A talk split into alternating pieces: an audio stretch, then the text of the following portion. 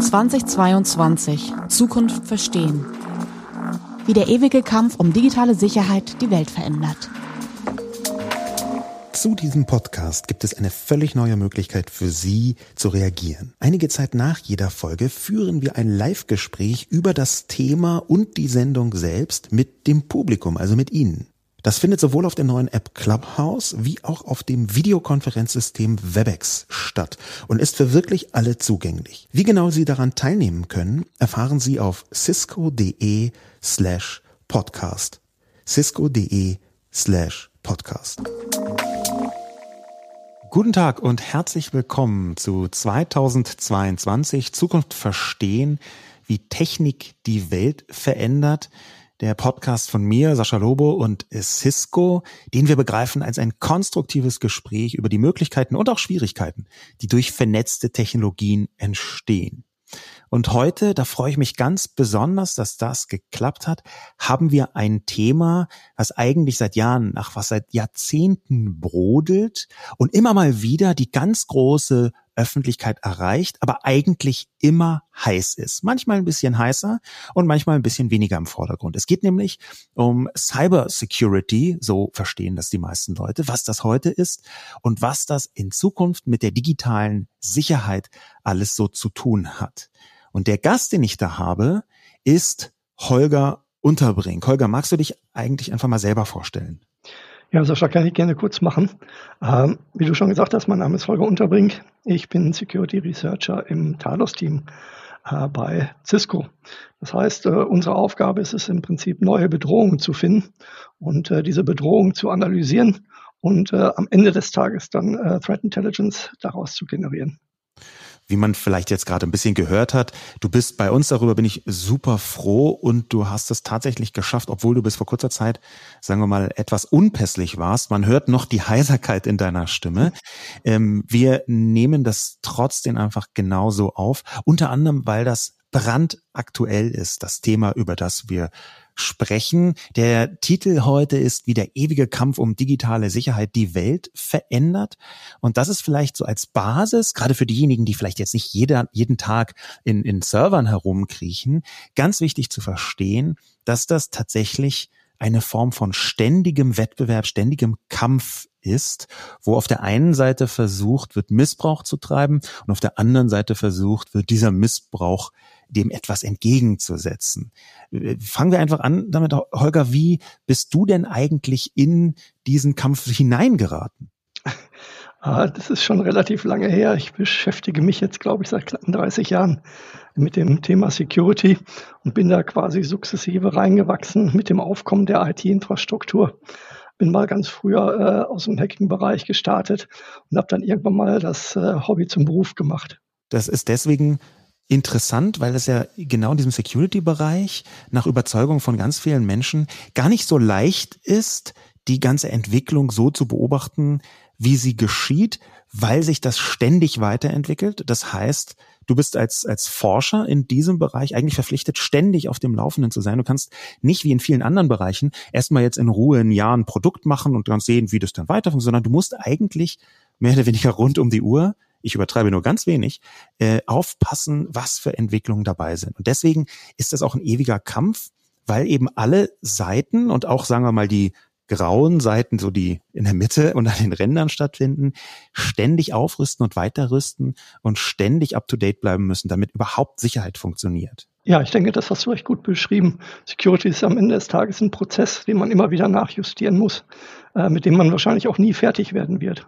Und das Krasse ist, was ich selber auch immer wieder sehe. Ich bin wirklich alles andere als ein Security-Experte. Im Gegenteil, ich habe lange mich so ein bisschen drum gedrückt, da eine tiefere Expertise mir anzueignen.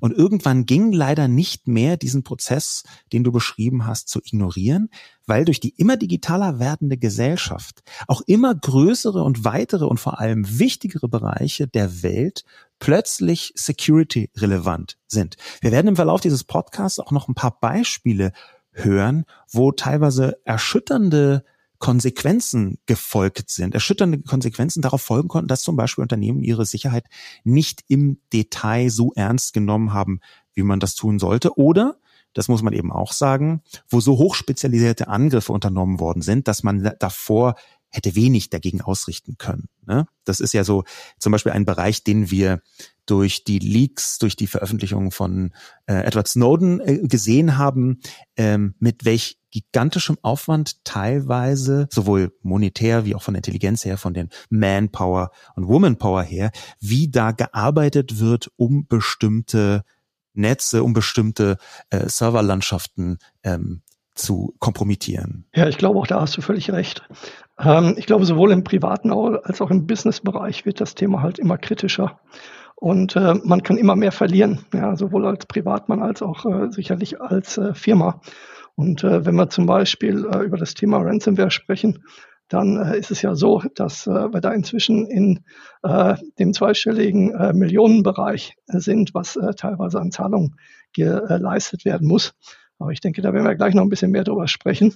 Äh, aber daran sieht man schon, wie kritisch und wie businesskritisch das Ganze inzwischen auch geworden ist. Und ich glaube, äh, kein CEO äh, kann das heute noch ignorieren.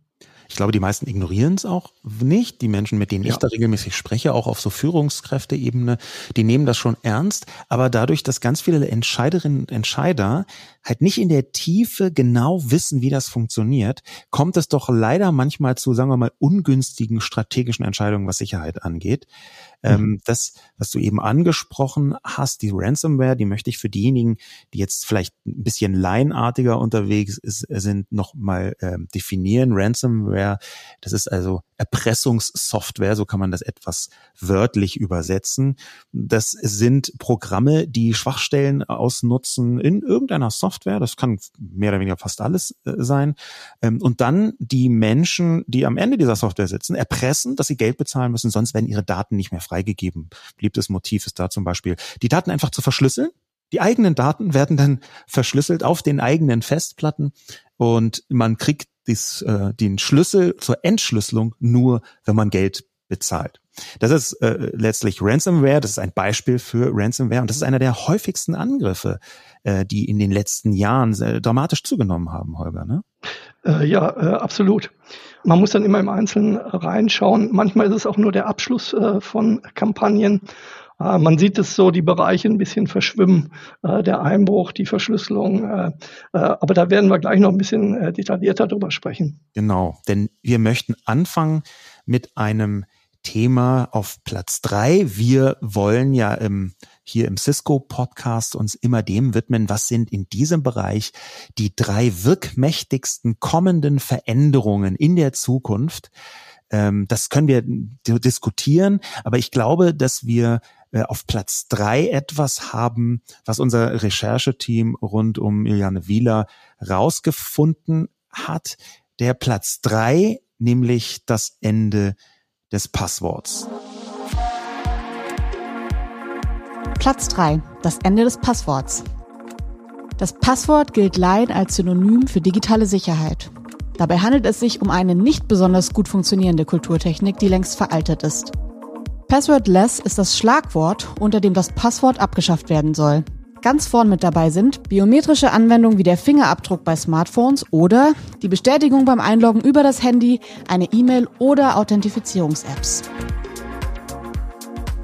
Ja, da bin ich bei dir. Ich denke, wenn man die Zeitung aufschlägt, äh, ist das sicherlich ein Thema, was äh, zurzeit sehr viele IT-Abteilungen beschäftigt, um eben äh, einen Weg zu finden von den ja, historischen Passwörtern wegzukommen zu anderen äh, sichereren Authentifizierungsverfahren. Ja, der Heimanwender sieht es auch, äh, wie sich äh, Windows zum Beispiel weiterentwickelt mit biometrischen Verfahren und so weiter. Ähm, am Ende des Tages läuft es dann immer auf die Multifaktor- oder Zwei-Faktor-Authentifizierung hinaus, ähm, dass man eben irgendein Geheimnis hat plus ein zweites äh, dezentrales Geheimnis, äh, die man miteinander kombiniert und damit dann im Prinzip äh, sich authentifiziert und verifiziert, äh, dass derjenige vor dem PC sitzt, der auch vorgibt, vor dem PC zu sitzen. Das Ende des Passworts ist ja vor allem deswegen interessant, weil das Passwort ja für viele Menschen sowieso erstmal so ein Ding ist, was sie äh, ähm, als völlig also eher so lästig wahrnehmen. Ne? Also das merkt man mhm. schon, ach, das kann ich mir denn immer nicht merken. Und dann kleben irgendwelche Post-its auf den Monitoren. Das passiert teilweise sogar in ähm, Bereichen von Unternehmen, Institutionen, wo das auf gar keinen Fall passieren dürfte. Also hochdelikate Daten werden dann halt mit ähm, aberwitzig schwachen Passworten äh, geschützt. Aber das liegt auch daran, da muss man vielleicht so ein bisschen die User, auf denen immer alle gerne rumhacken, in Schutz nehmen. Das Passwort ist tatsächlich, das haben wir gerade schon gehört, gar nicht die Krone der Sicherheitsschöpfung, um es mal vorsichtig zu sagen. Ja, und zwar unter anderem deswegen, weil die meisten Menschen gar nicht so gut sind im Ausdenken von Passworten. Ja, also die meisten Menschen ähm, überlegen, benutzen als zentrales Kriterium beim Passwort ausdenken, wie gut kann ich es mir merken? Und das sind erfahrungsgemäß jetzt weniger Passworte, die äh, äh, so irrwitzig schwer zu knacken sind, sondern viele davon kommen einfach ganz schlecht in einem Lexikon vor. Und wenn man, wenn das eigene Passwort im Lexikon vorkommt, dann kann man schon sagen, ist das äh, sehr riskant, vorsichtig gesagt. Unter anderem deswegen, weil viele von diesen ähm, Hack-Mechanismen dadurch funktionieren, dass man einfach ganz viele Passworte abfragt, zum Beispiel ein ganzes digitales Lexikon voller Worte in die Abfrage reinnimmt. Und das sind die, die simpelsten, die ältesten, die auch die billigsten im Prinzip Angriffe. Und trotzdem gibt es ein, oder gerade deswegen vielmehr, gibt es ein Schlagwort, was so ein bisschen darauf hindeutet, dass das Passwort demnächst vielleicht nicht mehr in der Form existiert, wie wir es kennen. Passwordless ist dieses Schlagwort. Magst du das mal vielleicht ein bisschen umreißen? Passwordless ist sicherlich äh, eins von vielen Marketingbegriffen in dem ganzen Bereich die im Prinzip verschiedene Sachen abbilden wollen. Ja, zum einen dem User es leichter zu machen, sich zu authentifizieren äh, bei gleichbleibender oder besserer äh, Sicherheit, die immer noch gewährleistet sein sollte. Ja. Es gibt im Passwortbereich, um da vielleicht noch mal ein bisschen äh, auf äh, den Anfang zurückzukommen von dir, ähm, gibt es seit äh, Jahren, wenn nicht Jahrzehnten im Hacking-Bereich Leute, die sich darauf spezialisiert haben, ja, herauszufinden, wie der Mensch letztendlich tickt. Ja. Der Großteil der Menschen äh, kreiert Passwörter auf die gleiche Art und Weise. Ja, selbst wenn Buchstaben mit Zahlen kombiniert werden und so weiter. Und dann benutzen ganz viele Leute äh, die gleichen Mechanismen und die, die gleiche Logik.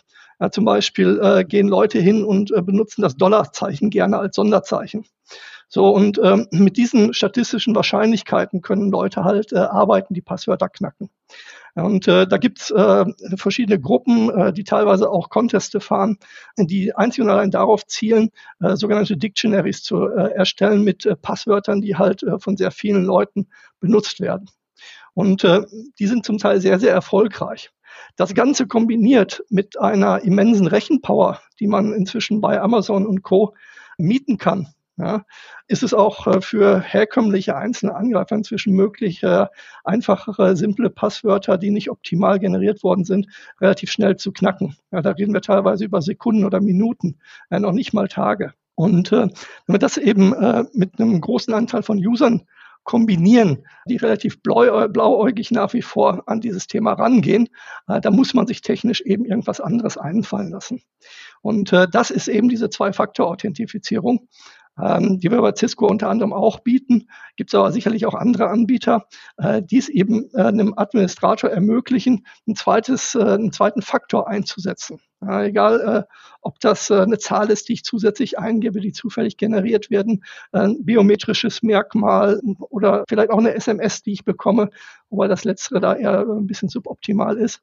Da gibt es ganz, ganz viele verschiedene Ansätze in diesem Bereich, die aber letztendlich in allen äh, Varianten dazu, äh, dazu führen, dass äh, wenn der Angreifer das Passwort geklaut hat, sofern es noch existiert, dass ihm das Passwort alleine eben nicht, nichts nützt, ja, sondern dass er zusätzlich den zweiten Faktor braucht, ja, die zufällig generierte Nummer zum Beispiel oder ähnliches, äh, oder einen ganz automatisierten Mechanismus äh, im, im, Hintergrund, der äh, ihn quasi zusätzlich authentifiziert und sicherstellt, dass es wirklich der ist, der davor sitzen soll und äh, nicht jemand ist, der das Passwort vielleicht nur geklaut hat. Das Ende des Passworts, das markiert ja auch so ein bisschen eine Wende ähm, insofern, als dass man sich sehr viel stärker um die Schwachstelle Mensch kümmert.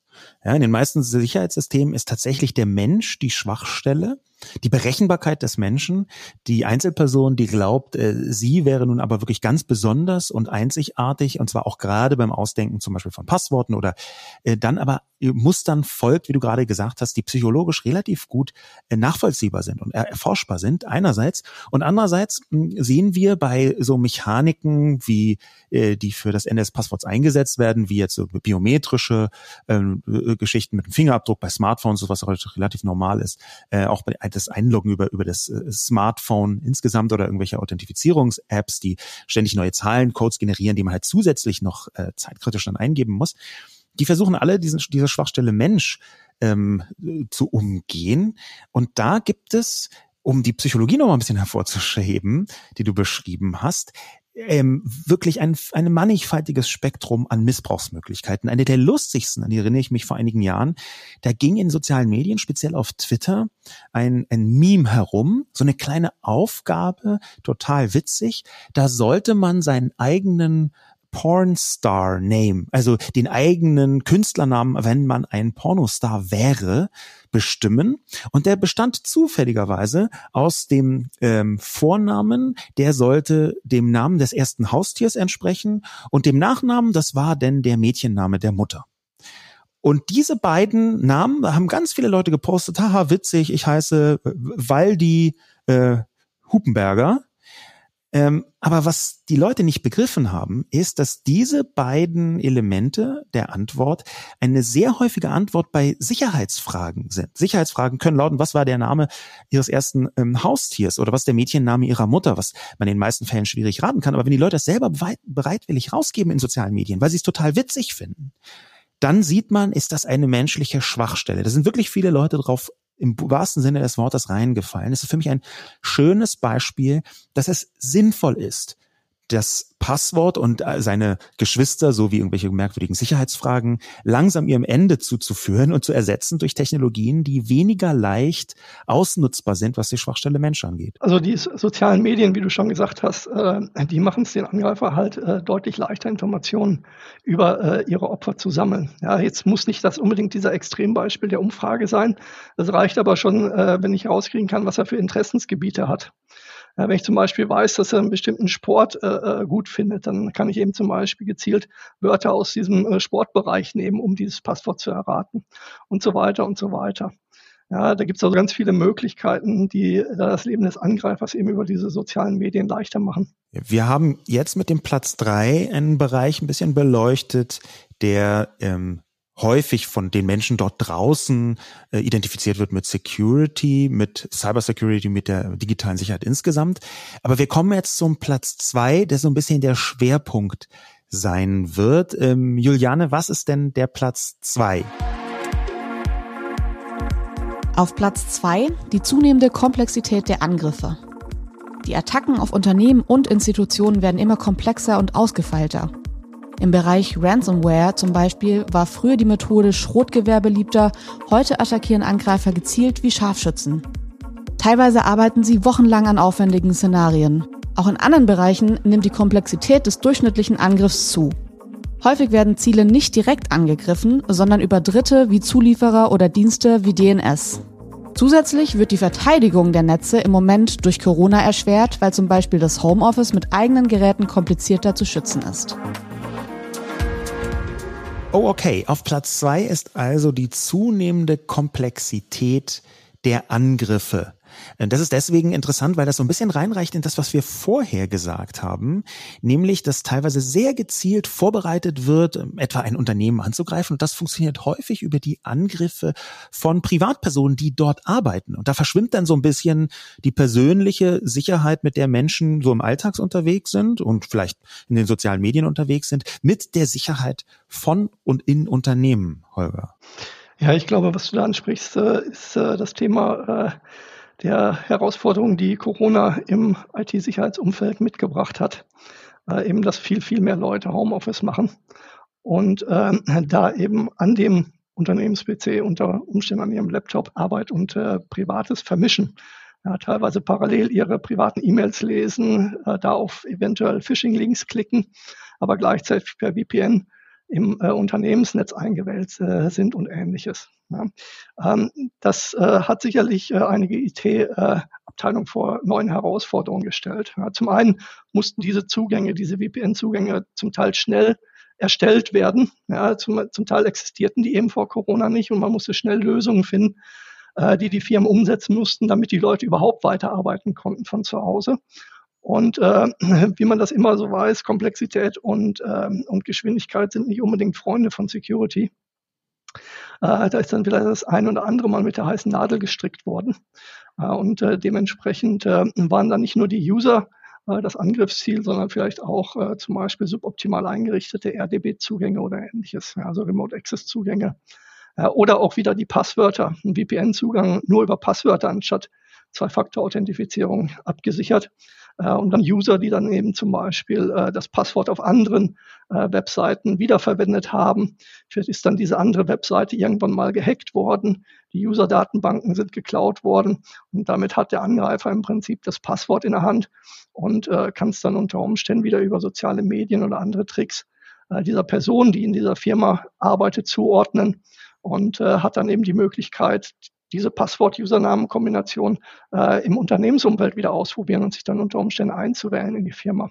Und das sind eben so diese Gefahren, die wir durch Corona äh, on top gekriegt haben oder die vielleicht äh, beschleunigt oder äh, erweitert worden sind äh, durch Corona. Ja, das hängt ja auch damit zusammen, nicht nur, dass da so ein Verschwimmen zwischen persönlicher äh, digitaler Sicherheit und unternehmensdigitaler Sicherheit stattfindet, sondern dass Corona auch dazu geführt hat, dass, und wir reden jetzt sagen wir von Idealszenarien, dass es eine Verschiebung gab. Im Ideal, Idealszenario von der Sicherheitsbeauftragten und verantwortlichen Person im IT-Kontext eines Unternehmens ähm, ist das Netzwerk irgendwie bestimmt von einem halben Dutzend verschiedener Geräte, die alle komplett up-to-date sind, die man auch physisch teilweise oder in, in der Vielzahl kontrollieren kann wenn man das ganze System, reden wir von einem Mittelständler zum Beispiel, ähm, warten muss und wenn man das ganze System eben aber auch regelmäßig selber überschauen kann, organisatorisch. Und auf einmal haben wir mit Corona und äh, sagen wir mal 50 Prozent der Menschen, die das können, sind dann plötzlich im Homeoffice, haben wir eine Vielzahl unterschiedlicher Verwendungssituationen, Geräte, die kaum mehr wirklich also schon gar nicht zentral kontrollierbar sind. Unter anderem deswegen, weil sehr viele Menschen dann von jetzt auf hier natürlich auch nicht äh, ähm, komplett neue Hardware besorgen konnten, auch die Unternehmen dazu nicht, sondern dann haben die einfach zum Beispiel vorhandene Laptops genommen, mit allen Schwierigkeiten, die auf diesen Laptops eben stattfinden, die man auch privat oder bisher hauptsächlich privat genutzt hat. Das ist eigentlich eine Art Security-Albtraum Corona in vielen Hinsichten gewesen, ne? weil plötzlich sehr viele nicht sachkundige Menschen erwartet haben, dass genau das Gleiche, was sie bisher im Unternehmen gemacht haben, auch von zu Hause aus funktioniert. Und das bitte gleich morgen, sonst geht ja die Firma komplett zugrunde. Ja, ich denke, das kann man so unterschreiben und ich glaube, das war auch so. Ja, ich meine, die Firmen hatten ja mit äh, vielen anderen Herausforderungen zusätzlich zu kämpfen, ganz unabhängig von Corona. Ja, und äh, da war es sicherlich nicht hilfreich, äh, dass äh, die IT-Security noch on top obendrauf kam. Die, die Frage ist jetzt, ähm, wir können jetzt auch richtig so ein bisschen ins fachliche Detail gehen, Holger. Wenn Platz zwei ist die zunehmende Komplexität der Angriffe. Was heißt das ganz konkret für Unternehmen dort draußen? Ja, ganz unabhängig ähm, von äh, den Herausforderungen, die Corona äh, on top gebracht hat, ähm, haben wir in den letzten äh, Jahren gesehen, dass die Komplexität der Angriffe immer weiter zugenommen hat. Ja, es, äh, ich denke mal, jeder, der sich so ein bisschen mit äh, IT-Security beschäftigt, hat äh, die äh, ganzen äh, Supply Chain Attacken gesehen, ja, wo eben gar nicht äh, gezielt das eigentliche primäre Ziel angegriffen wird, sondern äh, ein zweitrangiges Ziel angegriffen wird, ein Hersteller angegriffen wird, der dann eben zum Beispiel äh, eine Applikation ähm, äh, betreut oder herstellt, die eben von dem eigentlichen primären Ziel äh, benutzt wird. Ja, das kann irgendeine Accounting-Software sein oder sonst irgendwas. Oder äh, das Thema SolarWinds äh, ist ja auch groß durch die Presse gegangen. Ja, äh, eine Netzwerkmanagement-Software, die in ganz vielen Firmen eingesetzt worden ist. Ja, das heißt, äh, die Firma selber wurde nicht direkt angegriffen, sondern der Hersteller wurde quasi angegriffen, der die Software herstellt, äh, die diese Firma letztendlich benutzt in ihrem internen IT-Umfeld. Diesen, diesen SolarWinds-Angriff, den möchten wir uns jetzt mal ganz kurz ein bisschen genauer anschauen. Ähm, das ist so ein bisschen im zweiten Lockdown jetzt in Deutschland in der Öffentlichkeit untergegangen, aber es gab im Dezember 2020, also gar nicht lange her, im Dezember 2020 gab es einen gigantischen Angriff, der mehr oder weniger weltweit äh, gewirkt hat, speziell aber die Vereinigten Staaten und äh, Teile von Europa fokussiert gewesen zu sein schien und SolarWinds, ähm, genau dieses Unternehmen, was äh, letztlich Netzwerkmanagement macht, eine Art Infrastrukturanbieter für bestimmte Software zur Überwachung. Was passiert eigentlich in meinem Unternehmensnetzwerk? Und die haben, das ist im Dezember 2020 überhaupt erst bekannt geworden, die haben sich so tiefgreifend hacken lassen, dass sogar ihre Software, die von manchen Menschen als Sicherheitssoftware betrachtet äh, werden kann, dass sogar ihre Software vergiftet worden ist. Und zwar im Detail so stark, dass ein Update, was sie ausgespielt haben an fast 18.000 Firmen, dass, dass dieses Update ermöglicht hat, diese ganzen Netzwerke von 18.000 Unternehmen und Institutionen ähm, zu kompromittieren. Das heißt, die sind einfach über einen Anbieter, diese Angreifer sind über einen Anbieter von Netzwerkmanagement Software in fast 18.000 verschiedene Unternehmensnetzwerke reingekommen.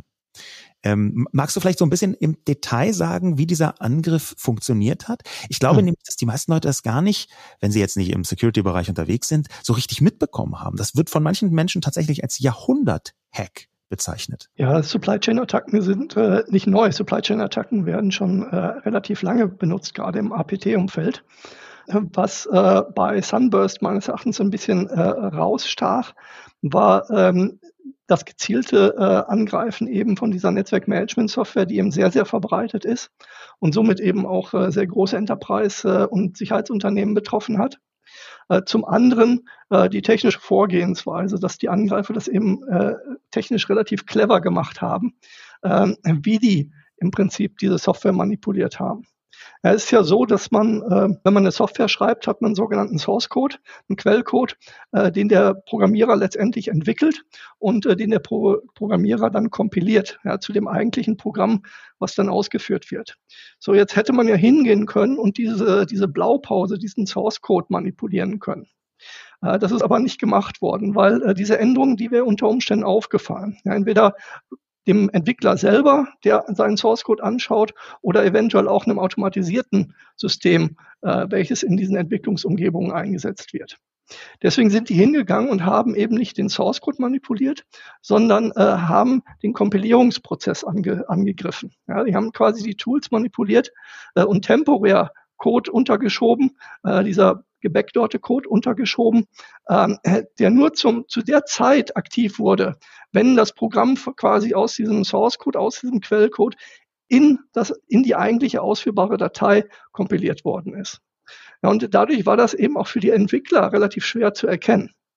Und äh, mit dem Vorgehen haben die es halt geschafft, relativ lange unterm Radar zu fliegen. Dann die Vector selber war recht clever gebaut. Ja, in der Form, dass sie zum Beispiel äh, nicht direkt angefangen ist, äh, mit der Außenwelt zu kommunizieren, ja, mit dem Command-and-Control-Server äh, im Technischen, ähm, äh, sondern äh, sie hat erst mal zwei Wochen gewartet, bevor äh, sie überhaupt irgendwie was gemacht hat und so weiter und so weiter. Also das ganze Vorgehen dieser Angreifer war sehr, sehr clever und vorsichtig, so dass sie eben eine sehr lange Zeit unentdeckt geblieben sind und eben so sehr lange sehr viel Daten aus diesen Netzen äh, exfiltrieren konnten. Das muss man vielleicht in ein paar Details noch mal ein bisschen für das breite Publikum erklären. Erstmal äh, APT oder APT ist, äh, heißt Advanced Persistent Threat. Das heißt, es handelt, es handelt sich um einen sehr ausgefeilten Angriff, ähm, der auch übrigens darauf hindeutet, dass das eher ein staatlicher Akteur gewesen sein könnte. Ebenfalls deutet darauf hin, dass es ein staatlicher Akteur gewesen sein könnte bei diesem riesigen äh, Angriff auf SolarWinds oder mit Hilfe von SolarWinds sogar, ähm, dass die Leute ähm, ganz offensichtlich nicht das schnelle Geld gesucht haben. Denn die hatten ähm, über wahrscheinlich viele Monate, wahrscheinlich sogar mehr als ein Jahr, Zugang zu sehr vielen äh, Netzwerken, und haben das nicht benutzt, um jetzt so wie die klassische Ransomware irgendwie mal so zwei Bitcoin von irgendeinem Unternehmen zu erpressen, sondern die haben das benutzt, um unter dem Radar in ganz viele Unternehmen und vor allem auch Institutionen reinzugehen. Ähm, mit betroffen waren unter anderem mehrere amerikanische Ministerien, ähm, das Pentagon in Teilen sogar. Ähm, und weil dieses diese Betroffenheit ähm, so umfassend in Amerika und so tiefgreifend vorhanden war, geht man im Moment davon aus, das ist äh, so ein bisschen so eine philosophische Frage, ob man sich trauen kann, das zu sagen, aber man geht davon aus, dass es sich um eine russische Hackergruppe im Umfeld des FSB, also des Geheimdienstes von Russland, handelt. Ähm, das ist so das, was einige Leute zumindest sagen, was im Moment am wahrscheinlichsten scheint. Was definitiv so ist, ist, dass es ein sehr gesteuerter, sehr gezielter und sehr präziser Angriff ist. Vor allem, weil, das möchte ich jetzt nochmal sagen, dieses Kompilieren, ne, dieser, das ist eine Art Übersetzungsprozess, ähm, da reinzugehen, das ist alles andere als gewöhnlich für solche Attacken. Solche Attacken sind ja sonst sehr viel weniger ausgefeilt und komplex als die, die hier ausgeführt worden ist. Ähm, um das mal in eine Größenordnung zu bringen. Es gibt einen Mann von Microsoft, der dafür zuständig ist, der behauptet hat, ich weiß nicht, ob man das glauben kann oder nicht, aber der behauptet, dass da mindestens 1000 Software-Ingenieure und Ingenieurinnen mitgearbeitet haben müssen an dieser Attacke. Das mal um die Größenordnung zu skizzieren. Ja, vor allen Dingen, ähm, was für die für die allgemeinen Unternehmenslandschaft halt ähm, auch interessant ist, ist, dass ähm, die Grenzen zwischen APTs und äh, ja, Söldnergruppen, würde ich sie vielleicht mal nennen, immer mehr verschwimmt. Ja, es äh, gibt immer mehr Gruppen, äh, die äh, ja zum Teil für den Staat arbeiten, aber dann zum Teil auch äh, aus rein äh, finanziellen Interessen agieren, ja, für ihre eigenen kommerziellen Interessen und einfach dem Staat immer mal wieder einen Gefallen tun, um eben in ihrer jurisdikativen äh, Umgebung unterm äh, Radar letztendlich zu fliegen.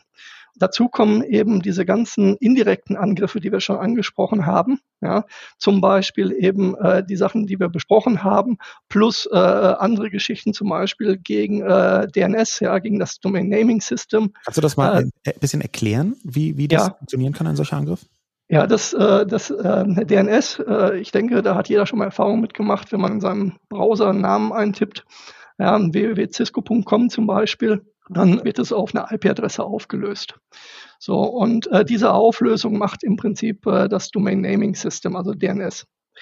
Ähm, das Problem ist, ähm, wenn ich dieses System kompromittiere, ja, was ein weltweit, weltweites hierarchisches System ist, äh, wenn ich das kompromittiere, dann kann ich im Prinzip für bestimmte Domänen, also zum Beispiel cisco.com, dann zum Beispiel diese Auflösung zwischen Namen und IP-Adresse entsprechend äh, manipulieren und ähm, den, äh, den, das Opfer quasi umleiten äh, auf eine IP-Adresse, auf ein Ziel, ähm, wo er eigentlich gar nicht hin will, eben die Ziel, die Adresse, die Infrastruktur des Angreifers und nicht äh, auf die IP-Adresse des eigentlichen Unternehmens, ja, in meinem Beispiel Cisco.com. Das Problem dabei ist, ähm, wir sehen Angriffe gegen äh, DNS im unteren Bereich, also gegen den einzelnen DNS-Administrator für eine bestimmte Domäne, wie Cisco.com, relativ häufig. Ja. Ähm, was aber in den letzten Jahren zugenommen hat, ist, äh, dass in diesem hierarchischen System DNS ja, man immer weiter hochgewandert ist, ja, bis hoch zu den sogenannten Registries, das sind im Prinzip die Institutionen, die äh, Top-Level-Domänen vergeben, zum Beispiel .de. Ja, äh, und äh, durch dieses hierarchische System kann ich dann im Prinzip hingehen und äh, zum Beispiel alle Namen, die auf äh, .de enden, manipulieren. Und äh, wenn ich da im Prinzip eingebrochen bin als Angreifer, äh, dann kann ich quasi sämtlichen Verkehr umleiten auf meine Systeme, äh, der eine Namensauflösung von irgendeiner URL oder von irgendeinem Namen macht, äh, der .de halt im Namen hat. Ja, Cisco.de zum Beispiel. Die, diese zunehmende Komplexität, die wird ja wahrscheinlich mit der zunehmenden Komplexität der Vernetzung selbst nochmal schlimmer, nochmal schwieriger und nochmal mhm. schwieriger beherrschbar. Ja, wir haben jetzt äh, Anfänge davon, dass wir sehen, ähm, nicht nur, dass das Internet der Dinge, also IoT, Internet of Things, ähm, das äh, zunehmend ähm, äh, Normalität wird, so im Alltag und damit auch immer mehr Geräte und übrigens auch immer mehr leicht angreifbare Geräte in die Netzwerke reinkommen. Ja, irgendwie so ein klassischer WLAN-Toaster ist meistens nicht so gut gesichert wie, sagen wir mal, ein äh, Server.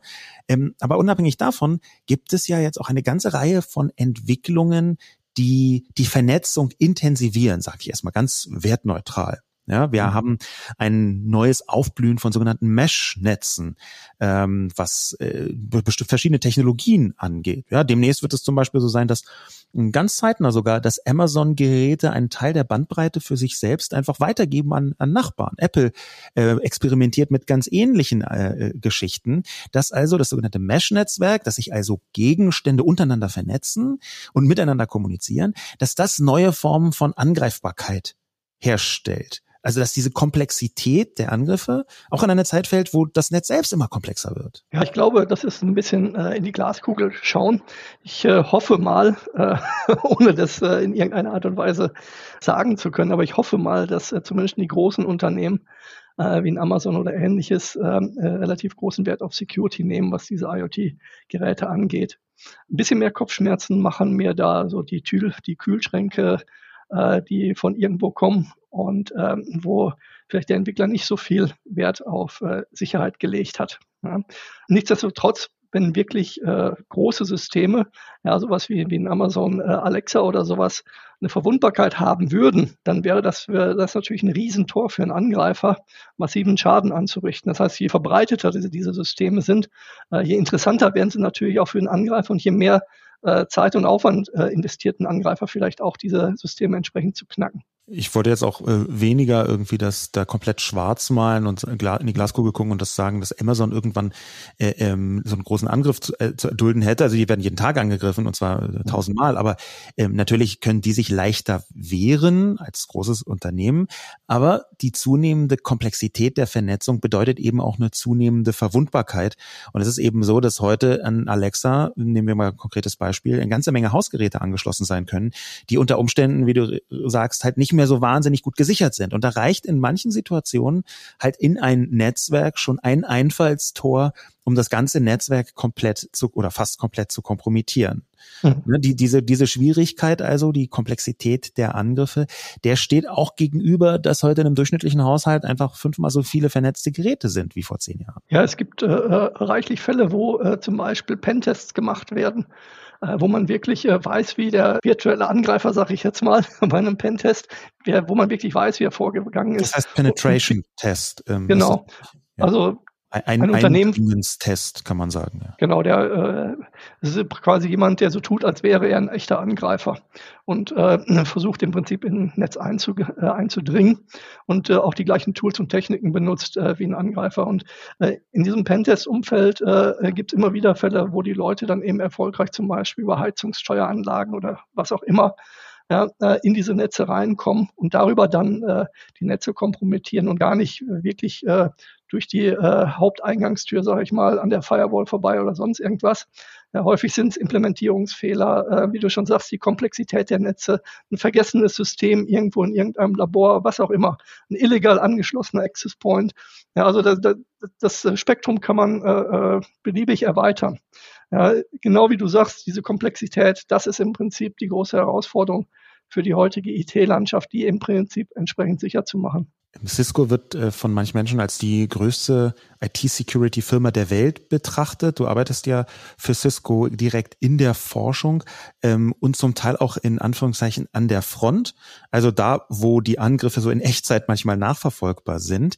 Und das ist vielleicht, um jetzt nochmal überzuleiten auf unseren Schlussakkord in diesem Podcast, auch ganz interessant, was den ersten Platz angeht den Juliane mit ihrem Team recherchiert hat. Juliane? Platz 1. Bedrohung der kritischen Infrastruktur.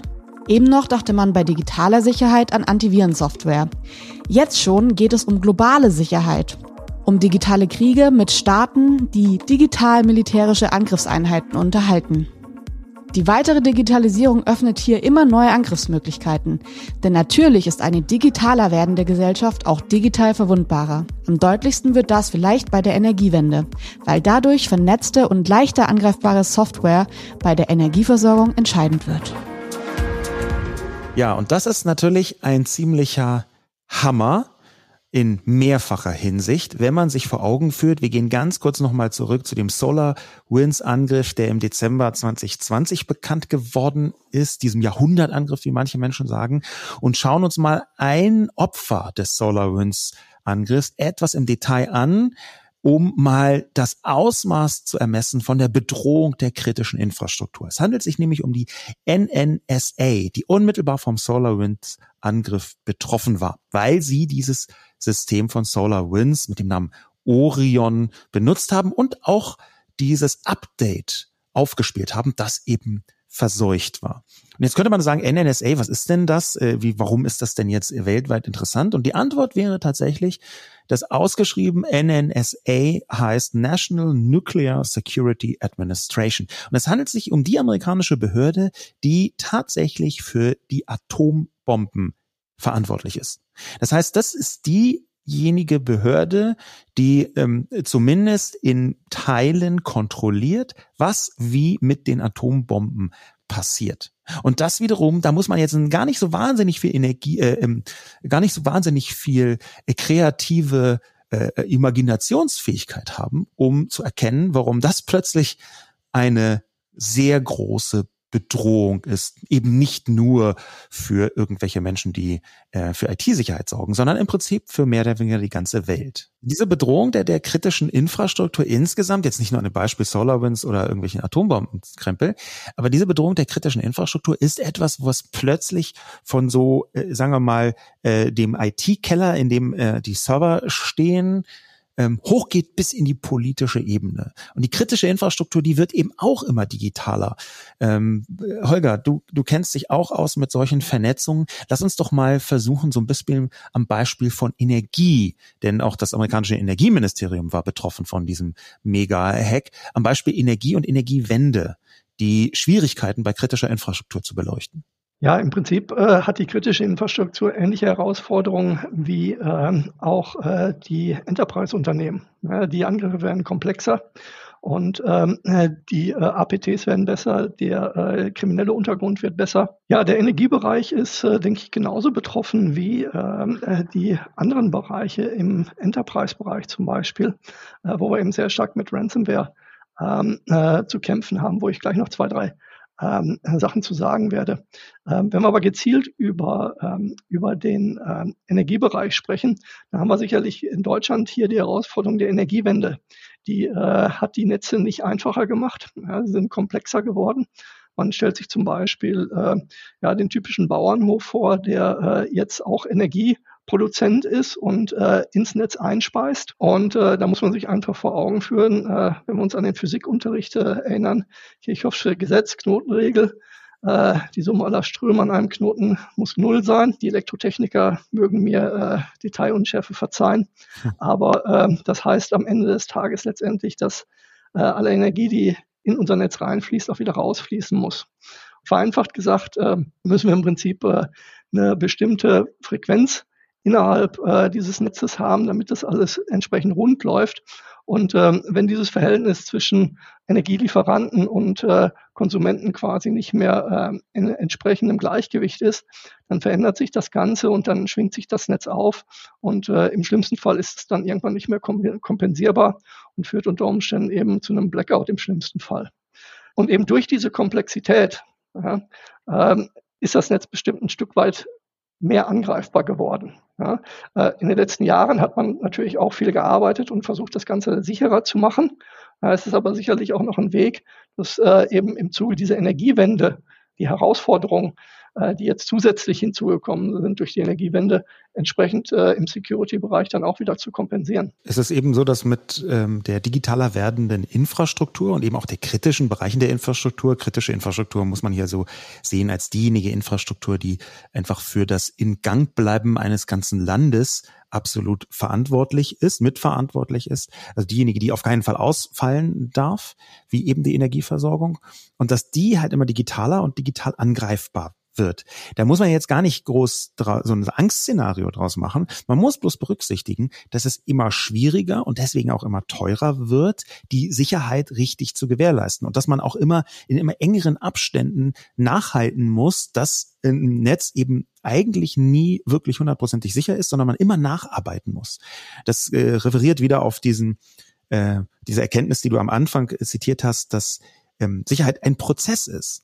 Und was vielleicht auch ganz interessant, was spannend und auch ein bisschen gruselig ist, ist, dass wir gerade hier in Deutschland schon 2014, ich beziehe mich da mal hier auf den Bericht des BSI, also das Bundesamt für Sicherheit in, in, der Informationstechnik, einen der allerersten, wenn nicht sogar den ersten Angriff weltweit hatten, wo ein Softwareangriff einen massiven Hardware-Schaden verursacht. Hat. Das können sich viele Leute so gar nicht vorstellen und denken sie, hey, wieso sollen denn mal mit Null und Einsen dann irgendwie so eine Hardware verändern? Aber das war tatsächlich, wenn man jetzt von diesem bekannten Stuxnet-Angriff mal so ein bisschen absieht auf ähm, iranische Zentrifugen, dann war das 2014 in Deutschland eine Attacke auf einen Hochofen, wo nachweisbar das erste Mal ein massiver Schaden an einem Gerät, ein dinglicher Schaden an einem Gerät erzielt worden ist von den Angreifern. Die haben nämlich die Hochofensteuerung so manipuliert, dass der Hochofen nicht richtig runtergefahren werden konnte. Und so ein Hochofen ist ja, das werden die meisten Leute ahnen, irrwitzig heiß. Das heißt, er kann nicht rund um die Uhr in der allerhöchsten Temperaturstufe so vor sich hin brodeln. Die konnten aber nicht richtig runterfahren und deswegen ist der ziemlich weitgehend kaputt gegangen.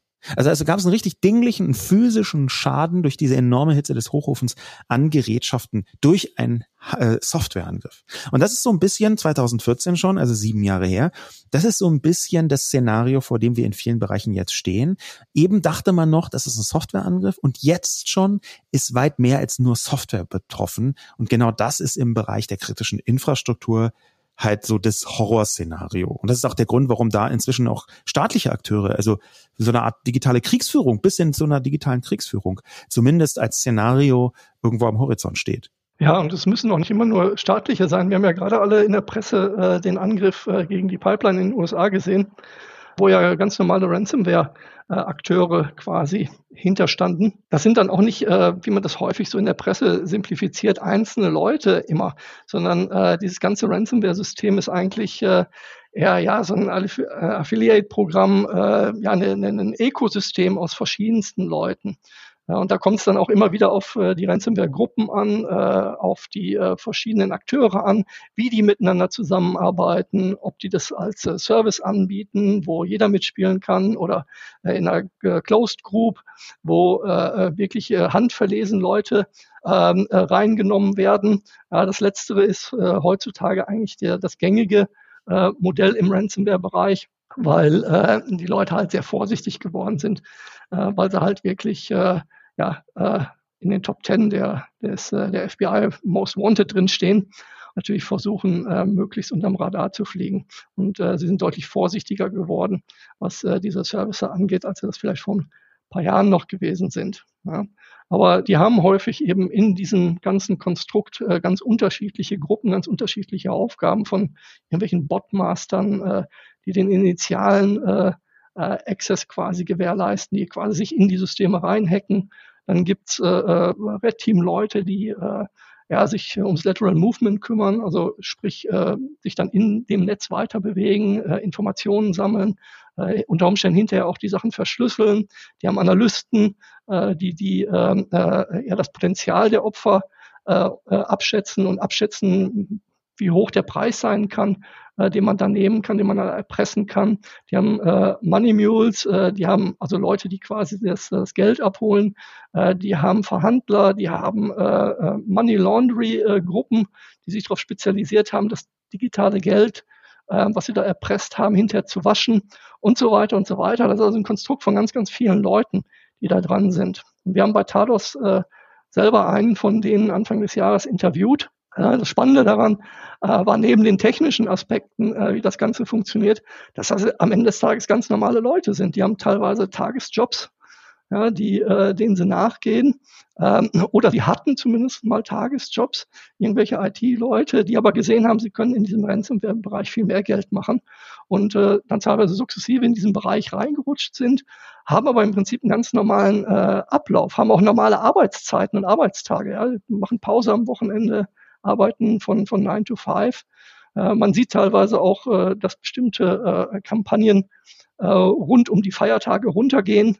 Ja, also das sind am Ende des Tages ganz normale Menschen, die da ihre Chance nutzen. Aber Hacker machen dann Urlaub ja. quasi, wenn alle Urlaub machen. Ich, ich hoffe, mhm. dass diese Leute nicht so ganz super normal sind, sondern schon noch eine Winkelminute mehr kriminelle Energie aufbringen als die äh, Durchschnittsperson. Ähm, aber das macht natürlich auch die Bedrohungen, die da kommen, irgendwie unberechenbarer. Wenn Leute irgendwie so, so ein bisschen wie bei äh, äh, Breaking Bad, wo dann ein ganz normaler Chemielehrer denkt, oh, ich könnte ja auch Drogen machen, wenn dann einfach so ein ganz normaler Mensch, der sich so ein bisschen auskennt hier mit verschiedenen Sachen der Vernetzung, dann einfach denkt, oh, ich könnte ja auch ein paar Ransomware-Aktionen starten. Vielleicht noch mal ganz kurz ein, ein kleines Recap zu diesem Pipeline-Hack, der Pipeline-Attacke. Äh, eine der größten äh, Cyberangriffe äh, bisher von auch vom Umfang her auf die US Energiewirtschaft. Äh, und zwar hat er die Firma Colonial, die ist Betreiberin der größten Pipeline äh, der Vereinigten Staaten. Da fließen am Tag 400 Millionen äh, Liter äh, Öl durch. Die versorgen mehr oder weniger die ganze Ostküste mit Öl. Und die wurden gehackt, sodass diese ähm, Pipeline nicht mehr Öl transportieren konnte. Da mussten Flüge gestrichen werden, weil die nicht mehr äh, ausreichend Treibstoff hatten. Da sind Preise dann am Ende gestiegen. Das war eine sehr umfassende Cyberattacke, die dazu geführt hat, dass auch wohl Lösegeld gezahlt worden ist. Hm, die, das FBI hat äh, behauptet, dass die Gruppe Darkseid dahinter stünde. Ich kann jetzt im Detail gar nicht sagen, diese sogenannte Attribution, also zu sagen, wer hat einen Angriff ausgeführt, ja, so wie wenn man sagt, okay, dieser SolarWinds kam von russischen Hackern. Das ist so ein bisschen auch so eine philosophische Frage, ob man sich das trauen kann, das zu tun, zu sagen, da ist jemand dahinter. Aber in diesem Fall scheint es tatsächlich so gewesen zu sein, dass eine Hackergruppe namens Darkseid dahinter stand, die es geschafft haben, die Pipeline ähm, lahmzulegen und Geld äh, zu erpressen.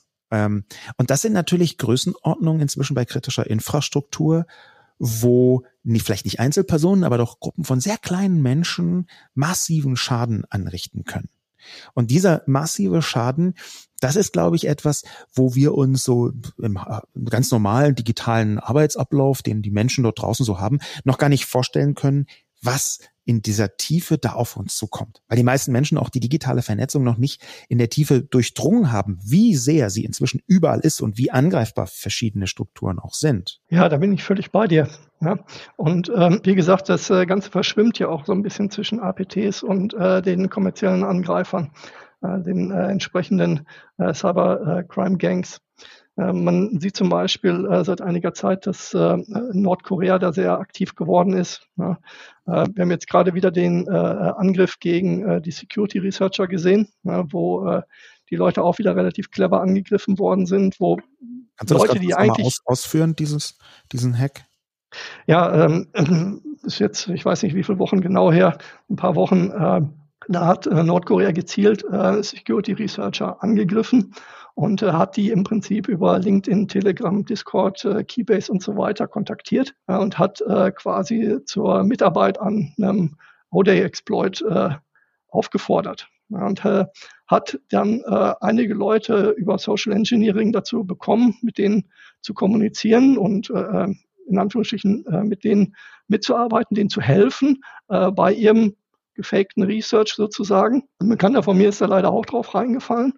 Ja, ähm, und äh, dann äh, haben sie denen dann über verschiedene geschickte äh, Tricks, über Social Engineering Tricks, ihnen dann quasi Malware untergeschoben. Ja, beim, beim Bekannten war es zum Beispiel so, haben sie im Prinzip auch nach diesem Audio Research gefragt, ob er da mithelfen könnte. Äh, sie hatten ein kleines Problemchen, ob er mal kurz helfen könnte.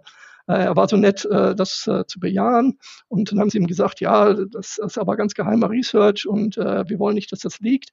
Deswegen ähm, lass uns mal über ähm, verschlüsselte E-Mail weiter kommunizieren. Und ähm, haben ihm gesagt, man findet halt hier meinen mein PGP-Key, meinen Verschlüsselungskey für die E-Mail hier auf meinem, auf meinem Blog. Ja. Dieser Blog war aber im Prinzip gefaked. Mein Kollege ist dann auf den Blog draufgegangen. Es war kein Talos-Kollege, es war eine private, äh, private Freundschaft. Der äh, ist dann quasi draufgegangen. Auf diesem Blog äh, hat ein äh, Chrome O-Day gewartet, ein Exploit, äh, worüber er dann über den Browser quasi infiziert worden ist äh, mit einem entsprechenden Vektor. Also die, man sieht aber letztendlich daran, ja, äh, genau. dass wenn die es selbst schaffen, Security Researcher auszutricksen, ja, aus dieser, mit dieser Kombination technisch fortgeschrittene Angriffe und Social Engineering, ja, dann äh, kann man wohl davon ausgehen, dass wahrscheinlich am Ende des Tages jeder äh, vulnerabel dagegen ist. Und das ist vielleicht auch so ein bisschen das Learning, was wir jetzt zum Abschluss, die Erkenntnis, die wir zum Abschluss mit reinbringen können. Ähm, O-Day oder, oder Zero-Day, äh, ähm, das, das sind Fehler in der Software. In diesem Fall war das im Fall äh, in dem Browser Chrome. Fehler in der Software, die man ausnutzen kann, weil sie bisher unentdeckt seit der quasi seit Beginn dieser Software vorhanden gewesen sind. Also unentdeckte Fehler, so kann man das ein bisschen ähm, übersetzen, die von Anfang an mit da drin waren, ähm, die übrigens ziemlich wertvoll sind. Es gibt einen regelrechten Handel inzwischen mit, mit solchen Fehlern, die man sich dann eben ausnutzen lassen, Fehlern in bekannten Softwares zum Beispiel. Aber das ist genau die Erkenntnis, wie du richtig sagst, wenn sogar Leute, die den ganzen Tag genau darin arbeiten, ähm, dazu zu verführen sind, so zu manipulieren sind, dass sie darauf reinfallen. Dann muss man A, sich gar nicht schämen, wenn man selber auch mal reinfällt und B, genau dafür aber dann Vorkehrungen treffen. Weil auch gerade mittelfristig, das hast du so Social Engineering genannt, auch, auch ein stehender Begriff im Prinzip in der, in der äh, Welt von Hackern und Hackerinnen, ähm, dass dieses Social Engineering, also dass man versucht, Leute sozial zum Beispiel durch Kommunikation zu manipulieren, weil das in Verbindung mit richtigen Technologien und Angriffstechnologien eigentlich bedeutet, dass es keinen absoluten Schutz gibt und dass auch dann keinen absoluten Schutz geht, wenn man eigentlich alles richtig gemacht hat. Manchmal ist genau in diesem Richtigmachen, in diesem Mithelfen, in dieser Vernetzung einfach dann am Ende ein Angriff drin verborgen. Und vielleicht kann uns das so ein bisschen die Angst davor nehmen, uns regelmäßig darum zu kümmern oder immer dran zu bleiben ähm, und vielleicht so ein bisschen uns motivieren dazu, dass sogar, wenn sogar High-End Security Researcher, also Leute, die genau das erforschen, wenn sogar die darauf reinfallen, dann kann uns das vielleicht so ein bisschen motivieren, das noch ernster zu nehmen einerseits und andererseits eben auch zu merken, wir brauchen Rückfallebenen, zum Beispiel was kritische Infrastruktur angeht. Wir brauchen Rückfallebenen, weil eigentlich wenn man es mal ganz genau nimmt, fast jeder, fast immer, fast überall hackbar ist. Ja, ich denke auch, man kann im Prinzip äh, nicht mehr trauen. Diese Supply Chain Attacken haben sehr gut gezeigt, dass es halt zum Teil relativ schwierig ist, diese Angriffe zu detekten, ja, weil man, man traut ja diesem Stück Software ein Stück weit. Ja, man setzt sie ja willentlich ein, äh, zum Beispiel im äh, SolarWinds. Die meiste Software heutzutage kommuniziert mit dem Internet. Die Angreifer benutzen die gleichen Mechanismen, die diese Software benutzt. Sie kommuniziert zu einem Update-Server zum Beispiel und so weiter.